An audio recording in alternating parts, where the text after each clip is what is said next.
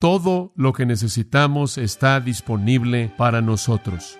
Dios obtiene el lugar correcto, las primeras tres peticiones, y después nuestras necesidades son traídas a Él y satisfechas en su provisión maravillosa eterna.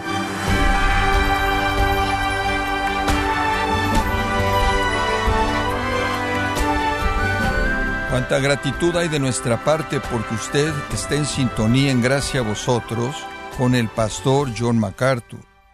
Todos los hombres nacen con una naturaleza caída que es rebelde a Dios, pero en Cristo el creyente recibe una naturaleza libre del poder del pecado, aun cuando sigue siendo tentado. Entonces, ¿por qué Jesús nos instruye a orar para que Dios nos libre de la tentación? El día de hoy el pastor John MacArthur, en la voz del pastor Luis Contreras, nos explicará el significado de esta petición en la serie titulada La oración de los discípulos en gracia a vosotros. Llegamos a nuestro último mensaje en la oración de los discípulos, Mateo 6, versículos 9 al 13. Digo nuestro último mensaje no porque creo que nunca volveremos a hablar de esto, pero el último en nuestra serie continua en esta porción, Mateo capítulo 6, y me gustaría leerle los versículos 9 al 13 de nuevo, para prepararnos para lo que le quiero decir y después concluiremos con este versículo 13. Vosotros pues oraréis así, Padre nuestro que estás en los cielos, santificado sea tu nombre, venga tu reino, hágase tu voluntad, como en el cielo, así también en la tierra. El pan nuestro de cada día, dánoslo hoy, y perdónanos nuestras deudas, como también nosotros perdonamos a nuestros deudores. Y no nos metas en tentación, mas líbranos del mal, porque tuyo es el reino, y el poder, y la gloria, por todos los siglos. Amén. Hemos estado aprendiendo a orar. Espero que hayamos estado aprendiendo bien nuestras lecciones. Nuestro Maestro no ha sido ningún otro que el Señor Jesucristo quien nos ha dado este modelo para orar. Me atrevo a decir que tenemos la obligación de escuchar bien y aprender bien y aplicar bien las cosas que el querido Señor mismo nos ha enseñado. Sé que en mi propia vida mi oración ha sido reformada para encajar con el patrón que el Señor nos ha dado aquí, porque esta oración conocida como la oración del Señor o la oración de los discípulos es un esqueleto para toda la oración. Incluye todas las oraciones en sus características ya que los ingredientes de esta oración tocan toda área de necesidad y todo elemento de glorificar y alabar a Dios. Es una obra maestra que abarca todo lo que es necesario y que es esencial de la verdadera oración. En un contraste claro, Jesús presenta esta oración, en un contraste claro con la oración subestándar, no adecuada, inaceptable, que era común en su época.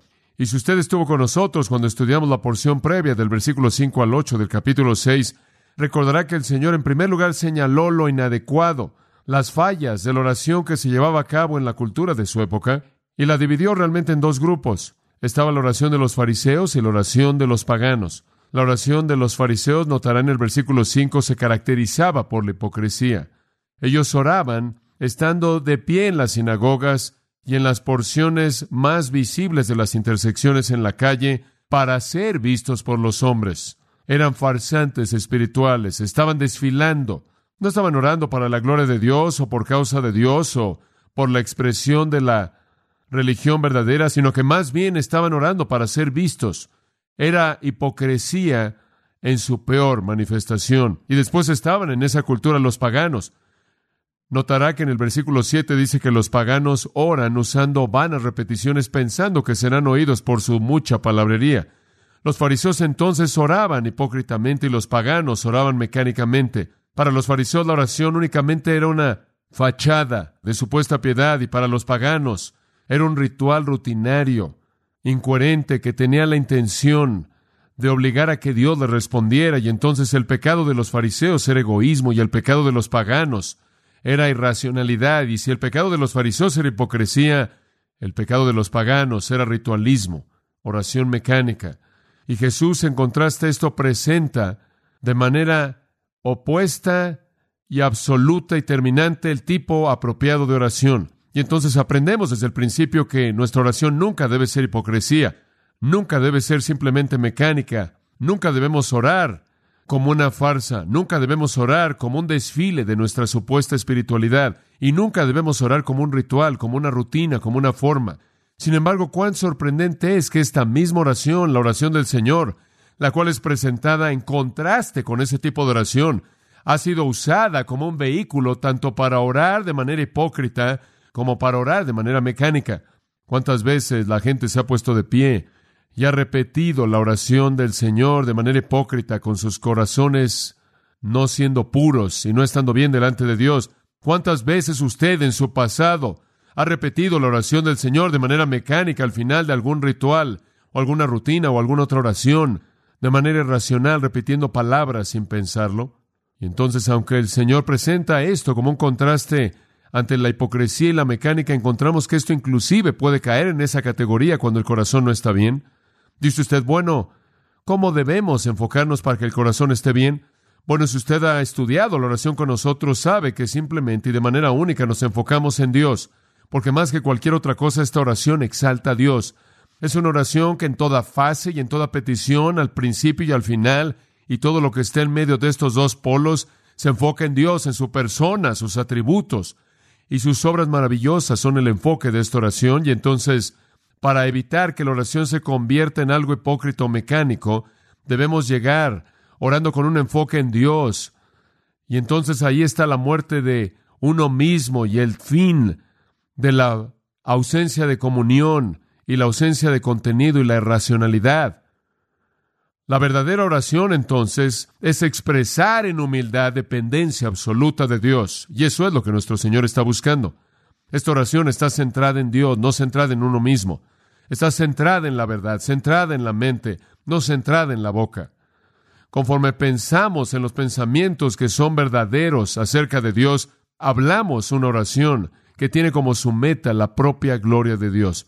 John Stott dice al resumir los pensamientos que le acabo de dar, y cito, cuando venimos a Dios en una oración, no venimos hipócritamente como actores en obra de teatro buscando el aplauso de los hombres, ni venimos de manera mecánica como los paganos cuya mente no está en lo que repiten, sino pensando humildemente y confiando como niños pequeños venimos a nuestro Padre, y esa es la esencia de la oración.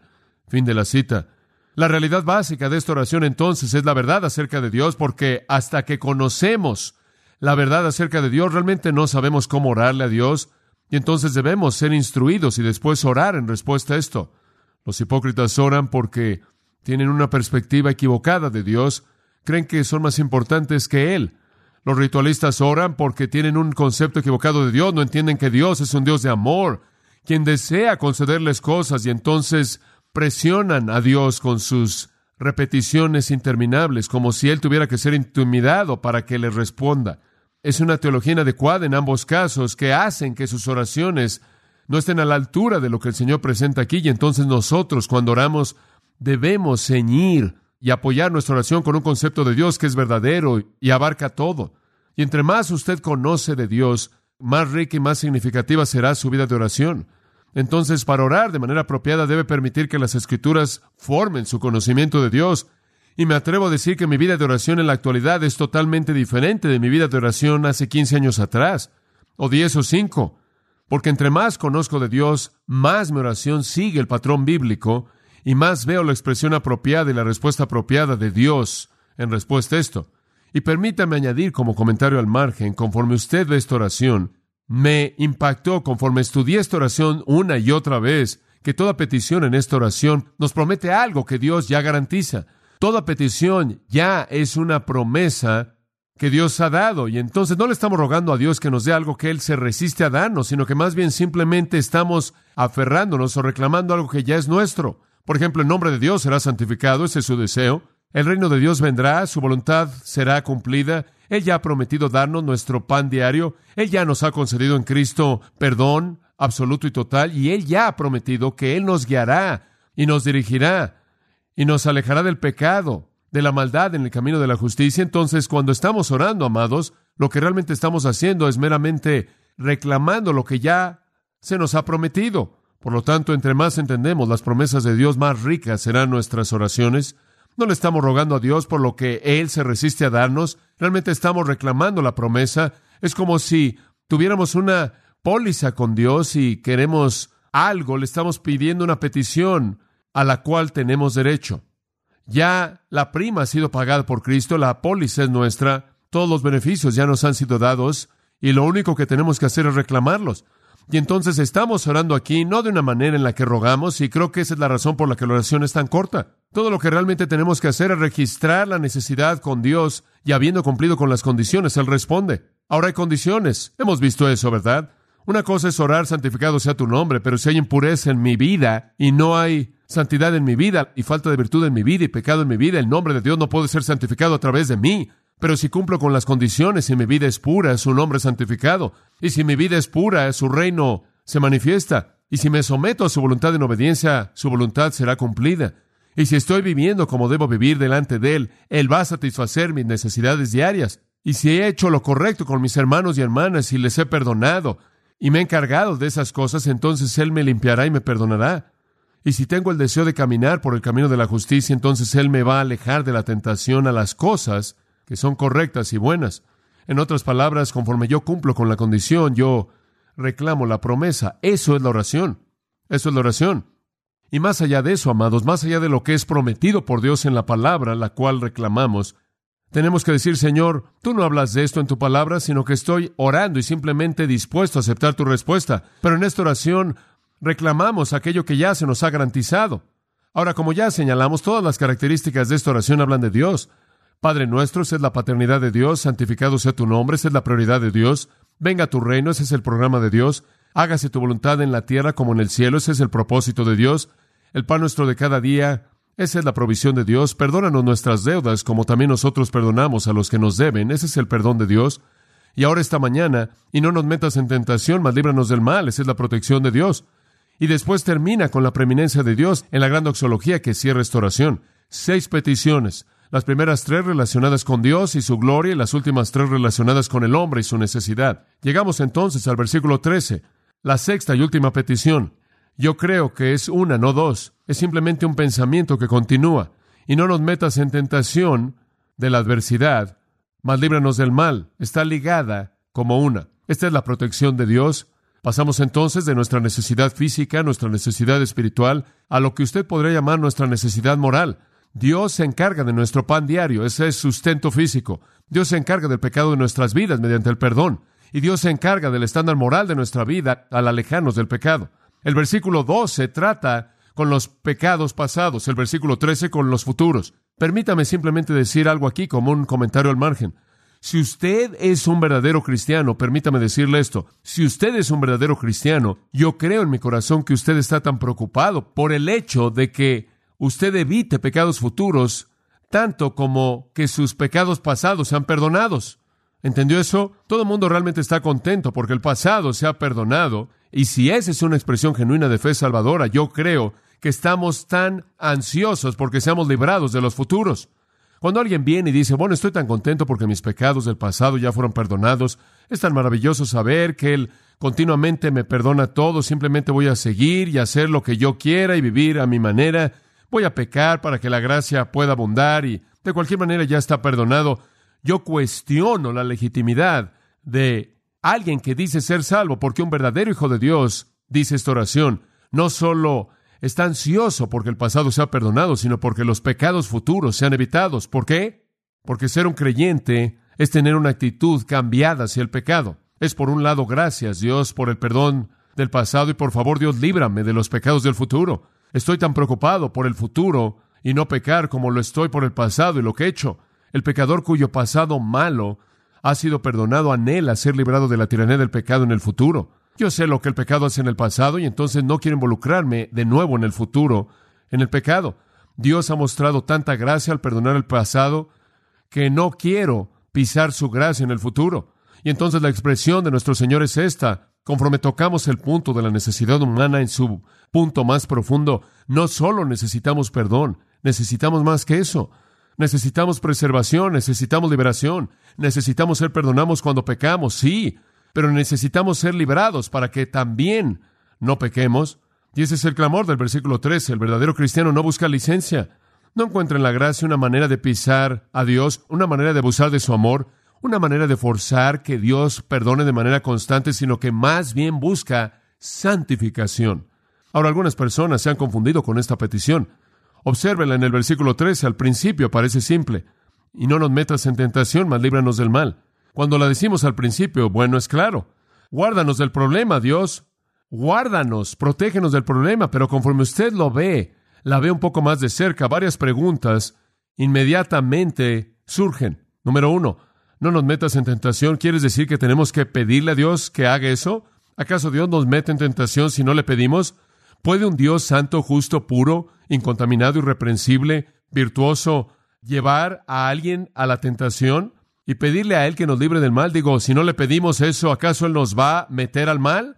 Ese es el dilema. La gente dice, si significa tentación, no nos metas en tentación, ¿acaso Dios haría eso? Por otro lado, la gente dice, no, usted ve la palabra tentación ahí, significa prueba, y la oración dice, no nos metas en pruebas. Ahora, espera un momento, espera un momento. Santiago dijo, tened por sumo gozo cuando os halléis en diversas pruebas, porque la prueba de vuestra fe produce paciencia, mas tenga la paciencia su obra perfecta. Ahora, si usted la toma como tentación, tiene un problema, porque ¿acaso Dios nos tienta? Santiago 1.13 dice, cuando alguno es tentado, no diga que es tentado de parte de Dios, porque Dios no puede ser tentado por el mal, ni Él tienta a nadie. Entonces, ¿cómo es posible que podemos decir, Señor, no nos tientes, cuando la Biblia dice que Él de cualquier manera nunca nos va a tentar? Por un lado, si decimos no nos metas en una prueba, Señor, entonces estamos negando otro versículo en Santiago capítulo 1 que dice, tened por sumo gozo cuando entren en una prueba. Ahora, ¿ve algo del problema? No importa cómo enfrente usted la palabra aquí, parece dejarnos con un problema. Veamos si podemos enfrentar el problema conforme avanzamos y creo que usted va a ver el punto. Permítame decir en este punto que tiene que mantener algo en mente.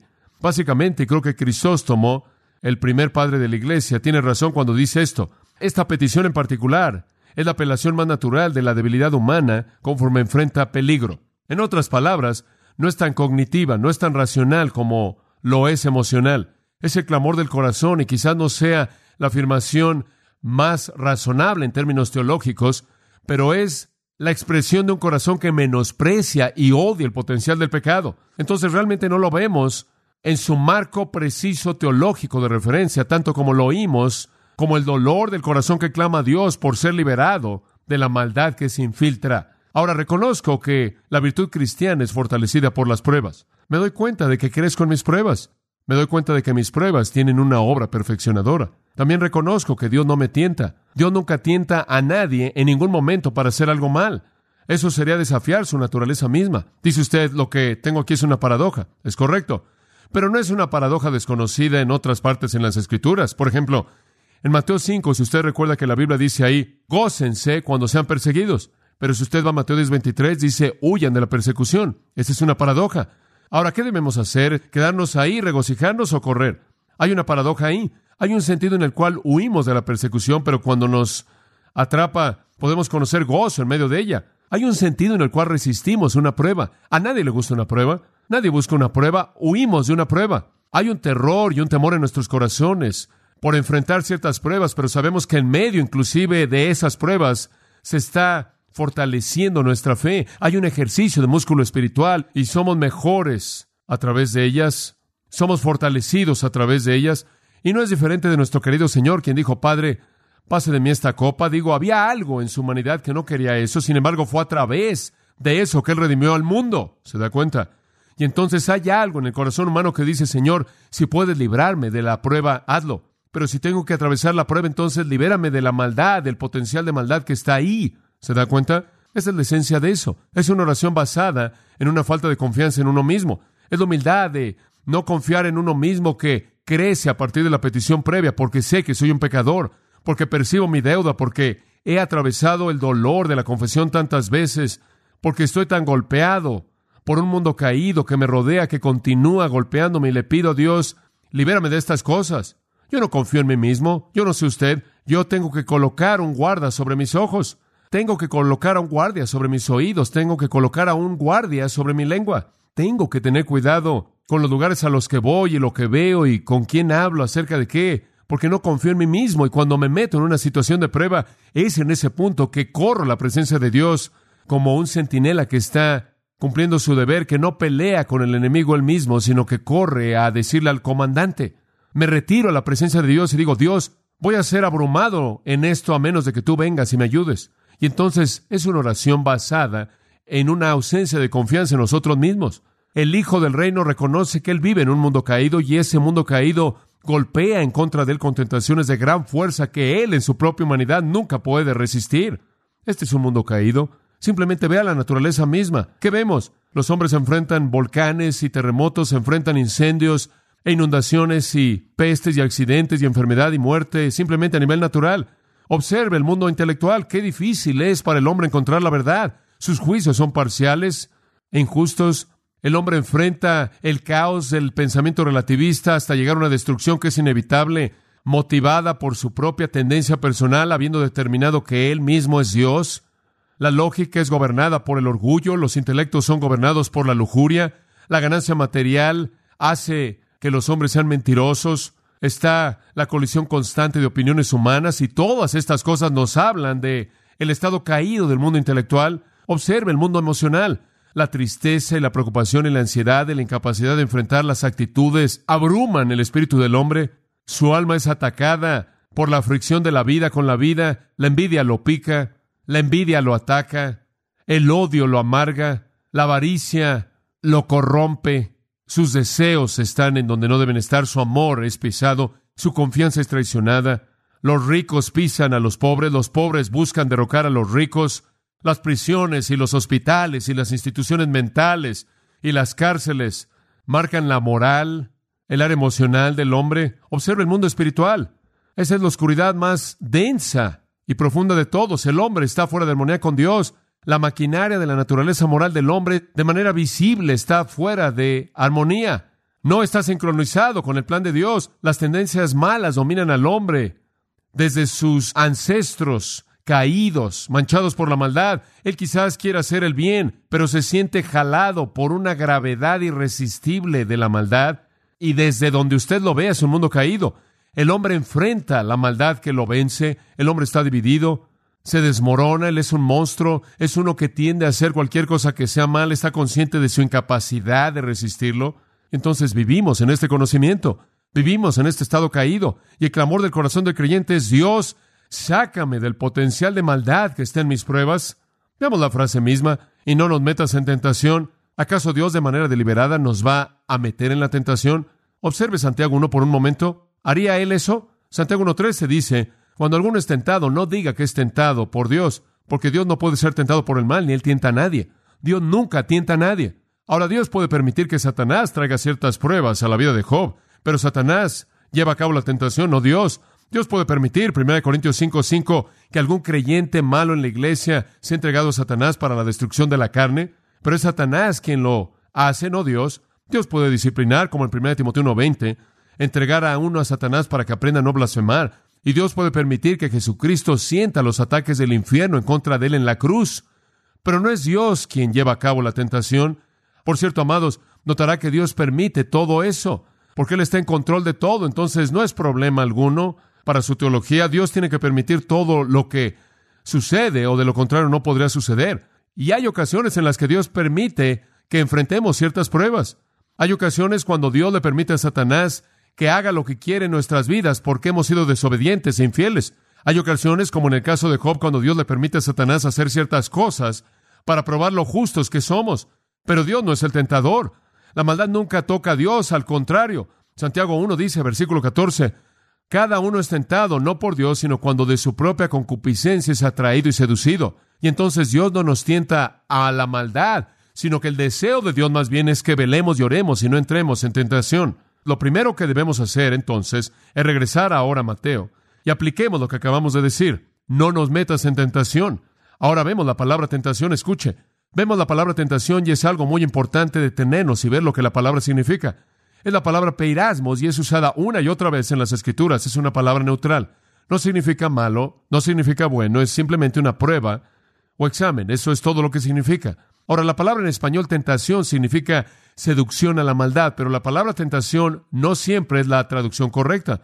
Algunas veces esta palabra se traduce prueba, algunas veces se traduce probar, algunas veces se traduce prueba, algunas veces se traduce tentación. Y eso es porque puede ser cualquiera de esas cosas, es una prueba, es una palabra neutral. Pensamos en la tentación como un acto seductor que nos lleva al pecado, pero la palabra penasmos aquí estoy convencido será mejor traducida prueba. Leámosla de esa manera. No nos metas en pruebas. Pruebas. Ahora, permítame darle un pensamiento aquí. En cualquier momento, cuando hay una prueba legítima, está la posibilidad de pasar, de aprobar o de qué? De fracasar, reprobar. De lo contrario, no es una prueba. Tiene la posibilidad de pasar o de reprobar, tener éxito o de no tener éxito. Entonces, cuando Dios trae una prueba, escuche esto, subraye esto, siempre existe la posibilidad de que esa prueba puede ser convertida en una tentación. Resumiendo, ¿qué estamos diciendo? Una prueba es una prueba para probar su fortaleza. Y entonces en medio de una prueba digo, oh Dios, necesito tu fortaleza infundida en mí y me someto a las verdades de tu palabra. Escuche, ahora, quiero que lo entienda. Todo lo que necesitamos está disponible para nosotros. En primer lugar, Dios obtiene el lugar correcto y después nuestras necesidades son traídas a Él y satisfechas en su provisión maravillosa eterna.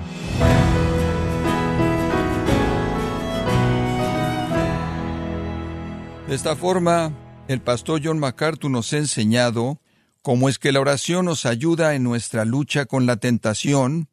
Nos encontramos en la serie La oración de los discípulos, aquí en Gracia a vosotros.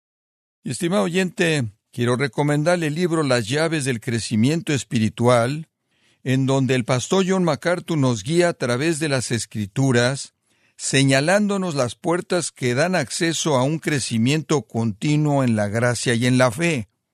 Adquiéralo en la página gracia.org o en su librería cristiana más cercana. También le quiero recordar que puede descargar todos los sermones de esta serie La oración de los discípulos, así como también todos aquellos que he escuchado en días, semanas o meses anteriores, animándole a leer artículos relevantes en nuestra sección de blogs, ambos en gracia.org. Si tiene alguna pregunta o desea conocer más de nuestro ministerio, como son todos los libros del pastor John MacArthur en español, o los sermones en CD que también usted puede adquirir, escríbanos y por favor mencione la estación de radio por medio de la cual usted nos escucha en gracia a vosotros. Es importante conocer no solo el país y ciudad de donde usted nos escucha, sino también la radio. Para quienes contactan nuestro ministerio por primera vez, pueden solicitar una copia del mensaje de promoción sin costo alguno, un mensaje por oyente únicamente. Si usted vive en los Estados Unidos o Puerto Rico, escríbanos a Gracia Vosotros, P.O. Box 4000, Panorama City, California 91412. O puede escribirnos a través del siguiente correo electrónico radio arroba gracia.org. Esto ha sido todo y en nombre de John MacArthur y del personal de este organismo, queremos darle las gracias por su tiempo y sintonía, invitándole para que nos acompañe en la próxima edición y juntos desatar la verdad de Dios un versículo a la vez, aquí en Gracia a Vosotros.